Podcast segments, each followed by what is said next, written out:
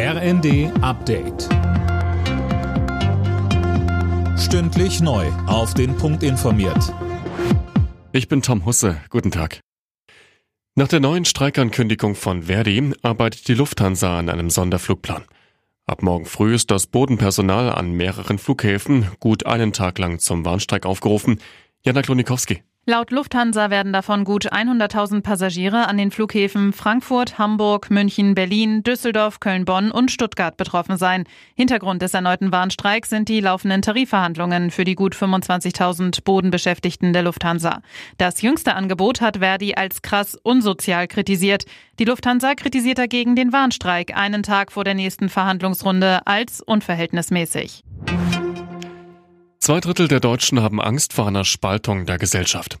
Das zeigt eine Studie der R+V-Versicherung. Viele machen sich außerdem Gedanken, dass politischer Extremismus weiter zunehmen könnte. Nach der Münchner Sicherheitskonferenz übt die Union scharfe Kritik an der Bundesregierung. Wie der CDU-Außenpolitiker Röttgen im ersten sagte, fehlt es weiter an konkreter Hilfe für die Ukraine, vor allem mit Blick darauf, dass die Unterstützung der USA bröckelt. Wir müssen uns darauf einstellen, dass wir Europäer für unsere Sicherheit selber einstehen müssen und das unter der Bedingung eines Landkrieges von Russland gegen die Ukraine in unserem Europa. Das ist eigentlich an Dramatik nicht zu überbieten, aber diese Dramatik spiegelt sich immer noch nicht im Handeln auch der Bundesregierung. Die sagt eigentlich ganz offiziell, wir warten erstmal ab, was passiert in Amerika, wie die Wahlen ausgehen und dann schauen wir.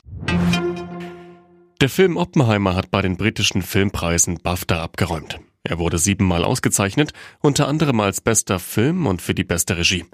Oppenheimer gilt auch als großer Favorit für die Oscarverleihung in drei Wochen.